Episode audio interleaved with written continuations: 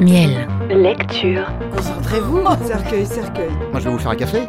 Il était une fois. Miel. Mots intimes et libres.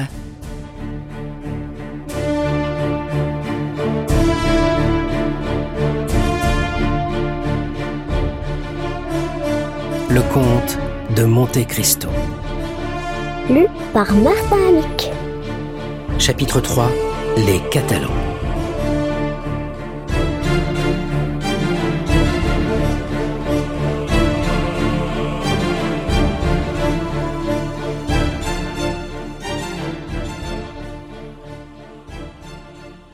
Cent pas de l'endroit où les deux amis, le regard à l'horizon et l'oreille au guet, sablaient le vin pétillant de la malgue, s'élevait derrière une butte nue et rongée par le soleil et le mistral, le village des Catalans. Un jour, une colonie mystérieuse partit de l'Espagne et vint aborder à la langue de terre où elle est encore aujourd'hui. Elle arrivait on ne savait d'où et parlait une langue inconnue. Un des chefs qui entendait le provençal demanda à la commune de Marseille de leur donner ce promontoire nu et aride sur lequel ils venaient, comme les matelots antiques, de tirer leurs bâtiments. La demande lui fut accordée, et trois mois après, autour des douze ou quinze bâtiments qui avaient amené ces bohémiens de la mer, un petit village s'élevait. Ce village, construit d'une façon bizarre et pittoresque, moitié mort, moitié espagnol, est celui que l'on voit aujourd'hui, habité par des descendants de ces hommes qui parlent la langue de leur père. Depuis trois ou quatre siècles, ils sont encore demeurés fidèles à ce petit promontoire, sur lequel ils s'étaient abattus, pareil à une bande d'oiseaux de mer, sans se mêler en rien à la population marseillaise, se mariant entre eux, et ayant conservé les mœurs et le costume de leur mère patrie, comme ils en ont conservé le langage. Il faut que nos lecteurs nous suivent, à travers l'unique rue de ce petit village, et entre avec nous dans une de ces maisons auxquelles le soleil a donné, en dehors, cette belle couleur feuille morte particulière aux monuments du pays, et au-dedans, une couche de badigeon, cette teinte blanche qui forme le seul ornement des posadas espagnoles. Une belle jeune fille, aux cheveux noirs comme le jet, aux yeux veloutés comme ceux de la gazelle, se tenait debout, adossée à une cloison, et froissée entre ses doigts effilés et d'un dessin antique, une bruyère innocente dont elle arrachait les fleurs, et dont les débris jonchaient déjà le sol. En outre, ses bras nus jusqu'au coude, ses bras brunis, mais qui semblaient modelés sur ceux de la Vénus d'Arles, frémissaient d'une sorte d'impatience fébrile, et elle frappait la terre de son pied souple et cambré, de sorte que l'on entrevoyait la forme pure, fière et hardie de sa jambe, emprisonnée dans un bas de coton rouge à coins gris et bleus. À trois pas d'elle, assis sur une chaise qu'il balançait d'un mouvement saccadé, appuyant son coude à un vieux meuble vermoulu, un grand garçon de vingt à vingt-deux ans la regardait d'un air où se combattaient l'inquiétude et le dépit. Ses yeux interrogés, mais le regard ferme et fixe de la jeune fille dominait son interlocuteur. Voyons, Mercédès, disait le jeune homme. Voici Pâques qui va revenir, c'est le moment de faire une noce, répondez-moi. Je vous ai répondu cent fois, Fernand. Et il faut en vérité que vous soyez bien ennemi de vous-même pour m'interroger encore. Eh bien, répétez-le encore, je vous en supplie, répétez-le encore pour que j'arrive à le croire. Dites-moi pour la centième fois que vous refusez mon amour. Qu'approuvez votre mère. Faites-moi bien comprendre que vous vous jouez de mon bonheur, que ma vie et ma mort ne sont rien pour vous. Ah, mon Dieu, mon Dieu. Avoir rêvé dix ans d'être votre époux, Mercédès, et perdre cet espoir qui était le seul but de ma vie. Ce n'est pas moi, du moins, qui vous ai jamais encouragé dans cet espoir, Fernand, répondit Mercédès. Vous n'avez pas une seule coquetterie à me reprocher à votre égard. Je vous ai toujours dit, je vous aime comme un frère, mais n'exigez jamais de moi autre chose que cette amitié fraternelle, car mon cœur est à un autre. Vous ai-je toujours dit cela, Fernand? Oui, je le sais bien, Mercédès, répondit le jeune homme. Oui, vous vous êtes donné vis-à-vis de moi le cruel mérite de la franchise. Mais oubliez-vous que c'est parmi les Catalans une loi sacrée de se marier entre eux. Vous vous trompez, Fernand. Ce n'est pas une loi, c'est une habitude, voilà tout. Et croyez-moi, n'invoquez pas cette habitude en votre faveur. Vous êtes tombé à la conscription, Fernand. La liberté qu'on vous laisse, c'est une simple tolérance. D'un moment à l'autre, vous pouvez être appelé sous les drapeaux. Une fois soldat, que ferez-vous de moi? C'est-à-dire d'une pauvre fille orpheline, triste, sans fortune, possédant pour tout bien une cabane presque en ruine, où pendent quelques filets usés, misérable héritage laissé par mon père à ma mère et par ma mère à moi. Depuis un an qu'elle est morte, songez donc, Fernand, que je vis presque de la charité publique. Quelquefois vous feignez que je vous suis utile, et cela pour avoir le droit de partager votre pêche avec moi, et j'accepte, Fernand. Parce que vous êtes le fils d'un frère de mon père, parce que nous avons été élevés ensemble, et plus encore parce que, par-dessus tout, cela vous ferait trop de peine si je vous refusais. Mais je sens bien que ce poisson que je vais vendre, et dont je tire l'argent avec lequel j'achète le chanvre que je file, je sens bien, Fernand, que c'est une charité. Et qu'importe, Mercedes, si pauvre et isolé que vous êtes, vous me convenez ainsi mieux que la fille du plus fier armateur ou, du plus riche banquier de Marseille. À, nous autres, que nous faut-il? Une honnête femme et une bonne ménagère. Où trouverais-je mieux que vous sous ces deux rapports? Fernand, répondit Mercedes en secouant la tête. On devient mauvaise ménagère, et on ne peut répondre de rester honnête femme lorsqu'on aime un autre homme que son mari. Contentez-vous de mon amitié, car, je vous le répète, c'est tout ce que je puis vous promettre, et je ne promets que ce que je suis sûr de pouvoir donner. Oui, je comprends, dit Fernand. Vous supportez patiemment votre misère et vous avez peur de la mienne. Eh bien, Mercedes, aimez de vous, je tenterai la fortune. Vous me porterez bonheur et je deviendrai riche. Je puis étendre mon état de pêcheur, je puis entrer comme commis dans un comptoir, je puis moi-même devenir marchand. Vous ne pouvez rien tenter de tout cela, Fernand. Vous êtes soldat. Et si vous restez au Catalan, c'est parce qu'il n'y a pas de guerre. Demeurez donc pêcheur, ne faites point de rêves qui vous feraient paraître la réalité plus terrible encore. Et contentez-vous de mon amitié, puisque je ne puis vous donner autre chose.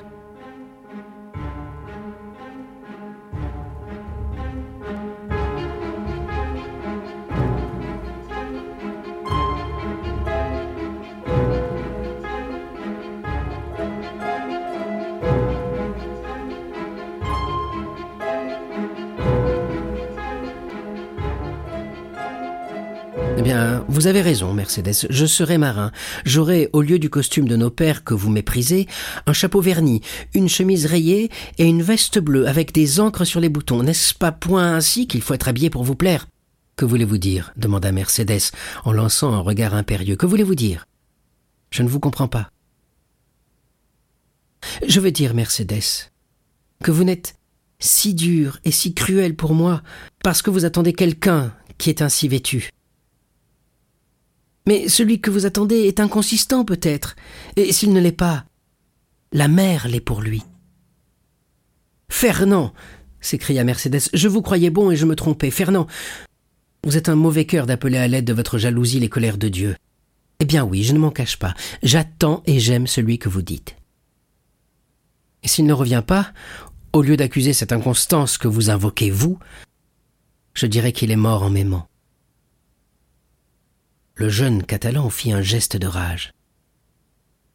Je vous comprends, Fernand. Vous vous en prendrez à lui de ce que je ne vous aime pas. Vous croiserez votre couteau catalan contre son poignard. À quoi cela vous avancera-t-il? À perdre mon amitié si vous êtes vaincu, à voir mon amitié se changer en haine si vous êtes vainqueur. Croyez-moi, chercher querelle à un homme est un mauvais moyen de plaire à la femme qui aime cet homme. Non, Fernand, vous ne vous laisserez point aller ainsi à vos mauvaises pensées. Ne pouvant m'avoir pour femme, vous vous contenterez de m'avoir pour amie et pour sœur. Et d'ailleurs, ajouta-t-elle, les yeux troublés et mouillés de larmes, attendez, attendez, Fernand. Vous l'avez dit tout à l'heure, la mère est perfide, et il y a déjà quatre mois qu'il est parti. Depuis quatre mois, j'ai compté bien des tempêtes. Fernand demeura impassible. Il ne chercha pas à essuyer les larmes qui roulaient sur les joues de Mercédès, et cependant pour chacune de ces larmes il lui donnait un verre de son sang. Mais ces larmes coulaient pour un autre. Il se leva, fit un tour dans la cabane et revint, s'arrêta devant Mercédès, l'œil sombre et les poings crispés. Voyons, Mercédès, dit-il. Encore une fois, répondez. Est-ce bien résolu? J'aime Edmond Dantès, dit froidement la jeune fille, et nul autre qu'Edmond ne sera mon époux. Et vous l'aimerez toujours, tant que je vivrai. Fernand baissa la tête comme un homme découragé, poussa un soupir qui ressemblait à un gémissement, puis tout à coup relevant le front, les dents serrées et les narines entr'ouvertes. Mais s'il est mort S'il est mort, je mourrai. Mais s'il vous oublie. Mercédès cria une voix joyeuse au dehors de la maison. Mercédès Ah s'écria la jeune fille en rugissant de joie et en bondissant d'amour. Tu vois bien qu'il ne m'a pas oublié puisque le voilà. Et elle s'élança vers la porte qu'elle ouvrit en s'écriant À moi, Edmond, me voici Fernand, pâle et frémissant, recula en arrière, comme fait un voyageur à la vue d'un serpent, et, rencontrant sa chaise, il y retomba assis. Edmond et Mercédès étaient dans les bras l'un de l'autre. Le soleil ardent de Marseille, qui pénétrait à travers l'ouverture de la porte, les inondait d'un flot de lumière. D'abord, ils ne virent rien de ce qui les entourait. Un immense bonheur les isolait du monde, et ils ne parlaient que par ces mots entrecoupés qui sont les élans d'une joie si vive qu'ils semblent l'expression de la douleur. Tout à coup, Edmond aperçut la figure sombre de Fernand qui se dessinait dans l'ombre pâle et menaçante. Par un mouvement dont il ne se rendit pas compte lui-même, le jeune Catalan tenait la main sur le couteau passé à sa ceinture. Pardon, dit Dantès en fronçant le sourcil à son tour. Je n'avais pas remarqué que nous étions trois. Puis, se tournant vers Mercédès, Qui est ce monsieur? demanda-t-il. Monsieur sera votre meilleur ami, Dantès, car c'est un ami à moi, c'est mon cousin, c'est mon frère, c'est Fernand, c'est-à-dire l'homme qu'après vous, Edmond, j'aime le plus au monde. Ne le reconnaissez-vous pas Ah Si fait dit Edmond. Et, sans abandonner Mercédès, dont il tenait la main serrée dans une des siennes, il tendit avec un mouvement de cordialité son autre main au Catalan. Mais Fernand, loin de répondre à ce geste amical, resta muet et immobile comme une statue. Alors Edmond promena son regard investigateur de Mercédès, émue et tremblante, à Fernand, sombre et menaçant. Ce seul regard lui apprit tout. La colère monta à son front. Je ne savais pas venir avec tant de hâte chez vous, Mercédès, pour y trouver un ennemi. Un ennemi? s'écria Mercédès avec un regard de courroux à l'adresse de son cousin. Un ennemi chez moi, dis-tu, Edmond, si je croyais cela, je te prendrais sous le bras et je m'en irais à Marseille, quittant la maison, pour n'y plus jamais rentrer. L'œil de Fernand lança un éclair. Et s'il t'arrivait malheur, mon Edmond, continua-t-elle avec ce même flegme implacable qui prouvait à Fernand que la jeune fille avait lu jusqu'au plus profond de sa sinistre pensée, s'il t'arrivait malheur, je monterai sur le cap de Morgion et je me jetterai sur les rochers, la tête la première. Fernand devint affreusement pâle. Mais tu t'es trompé, Edmond, poursuivit-elle. Tu n'as point d'ennemi ici. Il n'y a que Fernand, mon frère, qui va te serrer la main, comme à un ami dévoué. Et à ces mots, la jeune fille fixa son visage impérieux sur le Catalan, qui, comme s'il eût été fasciné par ce regard, s'approcha lentement d'Edmond et lui tendit la main. Sa haine, pareille à une vague impuissante quoique furieuse, venait se briser contre l'ascendant que cette femme exerçait sur lui. Mais à peine eut-il touché la main d'Edmond qu'il sentit qu'il avait fait tout ce qu'il pouvait faire et qu'il s'élança hors de la maison. Ah s'écria-t-il en courant comme un insensé et en noyant ses mains dans ses cheveux. Ah qui me délivrera donc de cet homme Malheur à moi Malheur à moi Hé, le catalan Hé, Fernand Où, où cours-tu? dit une voix. Le jeune homme s'arrêta tout court, regardant autour de lui, et aperçut Caderousse attablé avec Danglars sous un berceau de feuillage.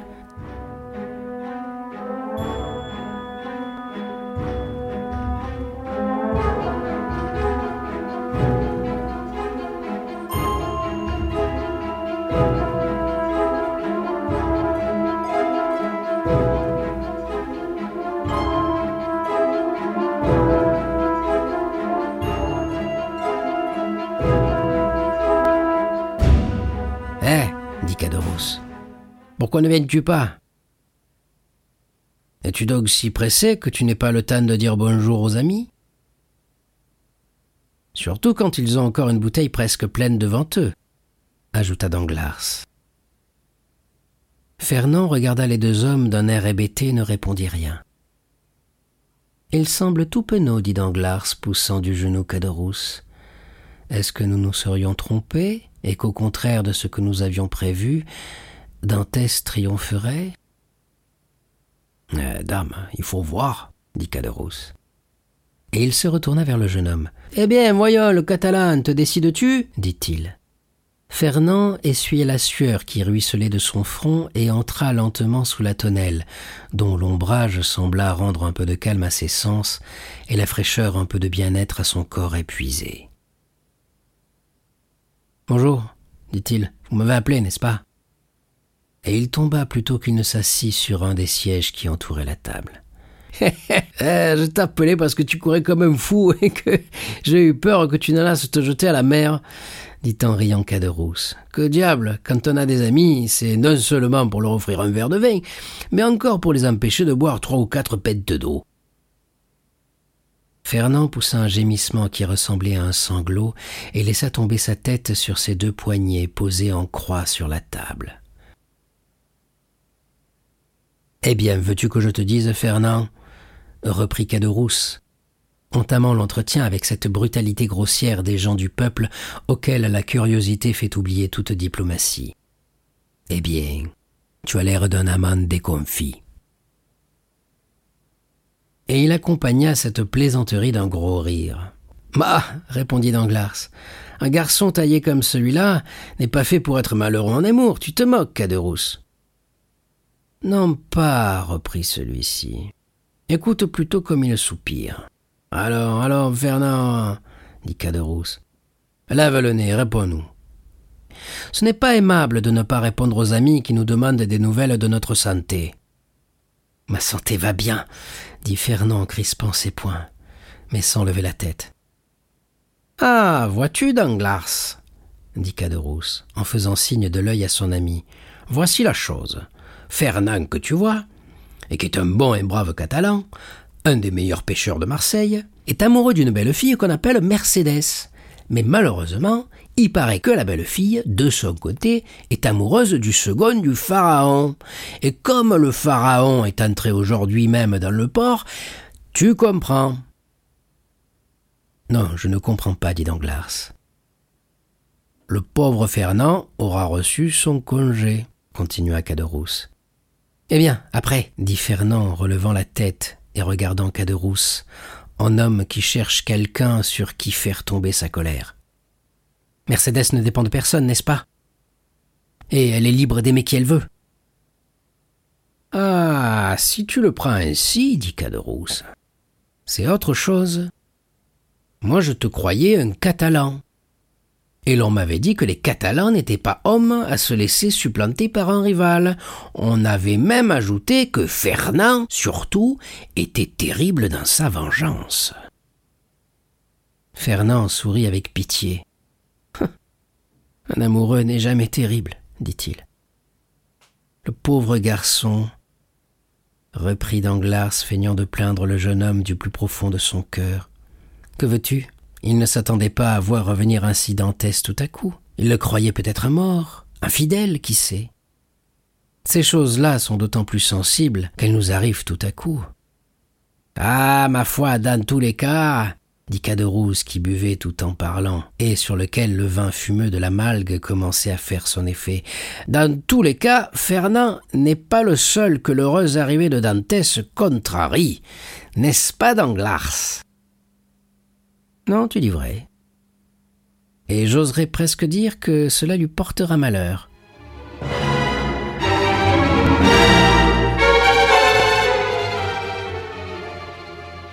Mais n'importe, répondit Caderousse, en versant un verre de vin à Fernand et en remplissant pour la huitième ou la dixième fois son propre verre, tandis que Danglars avait à peine effleuré le sien. N'importe. En attendant, il épouse Mercédès, la belle Mercédès. Il revient pour cela, du. Pendant ce temps, Danglars enveloppait d'un regard perçant le jeune homme sur le front duquel les paroles de Caderousse tombaient comme du plomb fondu. Et à quand la noce? demanda-t-il. Oh, elle n'est pas encore faite, murmura Fernand. Non, mais ça se fera, dit Caderousse. Aussi vrai que Dantès sera le capitaine du Pharaon, n'est-ce pas, Danglars? Danglars tressaillit à cette atteinte inattendue et se retourna vers Caderousse, dont à son tour il étudia le visage pour voir si le coup était prémédité. Mais il ne lut rien que l'envie sur ce visage déjà presque hébété par l'ivresse. Eh bien, dit-il en remplissant les verres, buvons donc au capitaine Edmond Dantès, mari de la belle Catalane. Caderousse porta son verre à sa bouche d'une main alourdie et l'avala d'un trait.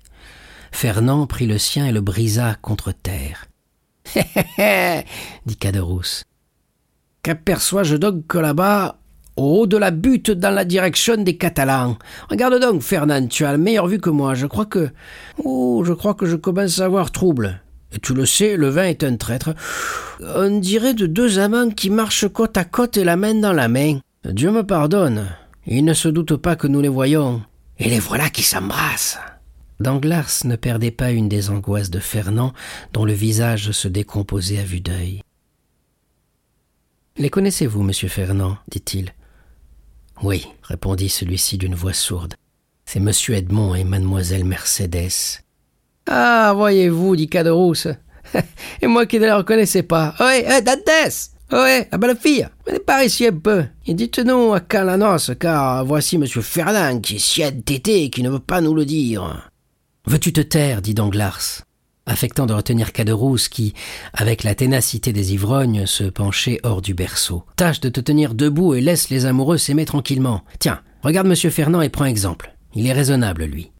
Peut-être Fernand, poussé à bout, aiguillonné par Danglars comme le taureau par les bandilleros, allait-il enfin s'élancer car il s'était déjà levé et semblait se ramasser sur lui-même pour bondir sur son rival? Mais Mercédès, riante et droite, leva sa belle tête et fit rayonner son clair regard. Alors, Fernand se rappela la menace qu'elle avait faite, de mourir si Edmond mourait, et il retomba tout découragé sur son siège. Danglars regarda successivement ces deux hommes. L'un abruti par l'ivresse, l'autre dominé par l'amour. Je ne tirerai rien de ces niais-là, murmura-t-il. J'ai grand peur d'être ici entre un ivrogne et un poltron. Voici un envieux qui se grise avec du vin tandis qu'il devrait s'enivrer de fiel. Voici un grand imbécile à qui on vient de prendre sa maîtresse sous son nez et qui se contente de pleurer et de se plaindre comme un enfant.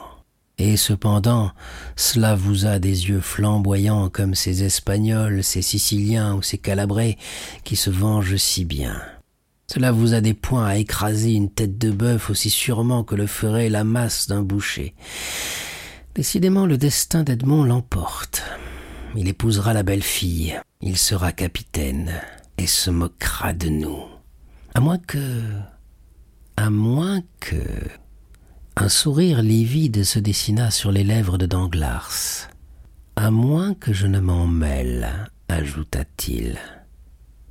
Hola continuait de crier Caderousse à moitié levé, et les poings sur la table. Hola, Edmond Tu ne vois donc pas les amis? Ou est-ce que tu es déjà trop fier pour leur parler? Non, mon cher Caderousse, répondit Dantès. Je ne suis pas fier, mais je suis heureux, et le bonheur aveugle, je crois, encore plus que la fierté. À la bonne heure, voilà une explication, dit Caderousse. Eh, bonjour, madame Dantès. Mercédès salua gravement. Ce n'est pas encore mon nom, dit-elle, et dans mon pays, cela porte malheur, assure-t-on, d'appeler les filles du nom de leur fiancé avant que ce fiancé soit leur mari. Appelez-moi donc Mercédès, je vous prie.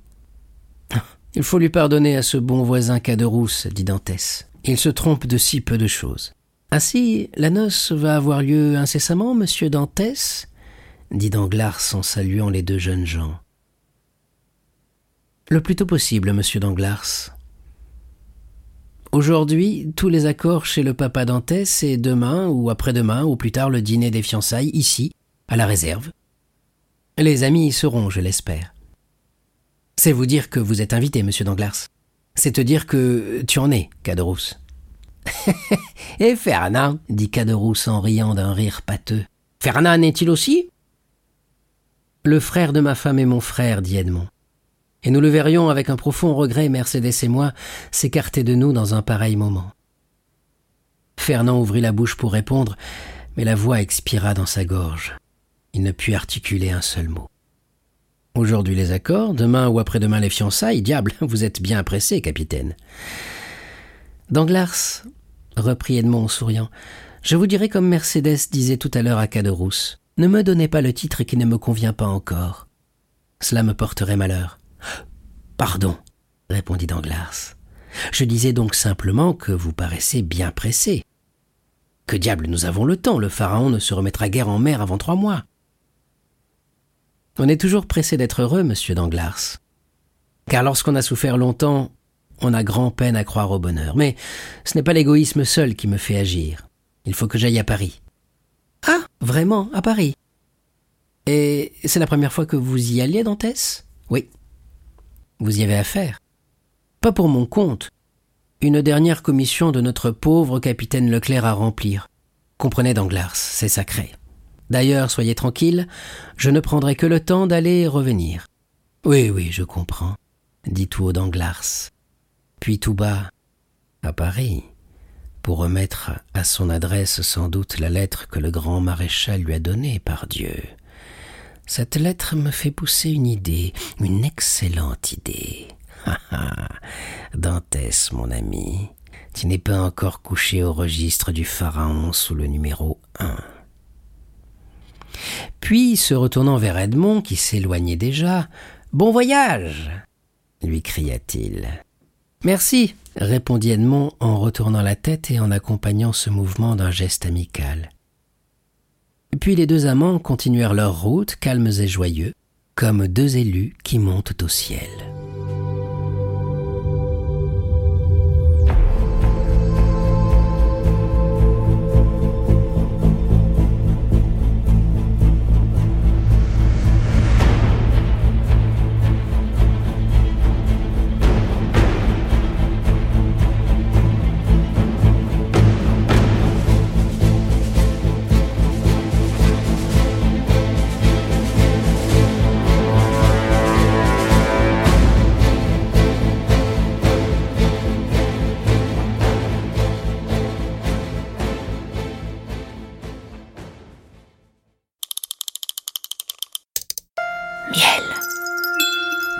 Intimes et libres.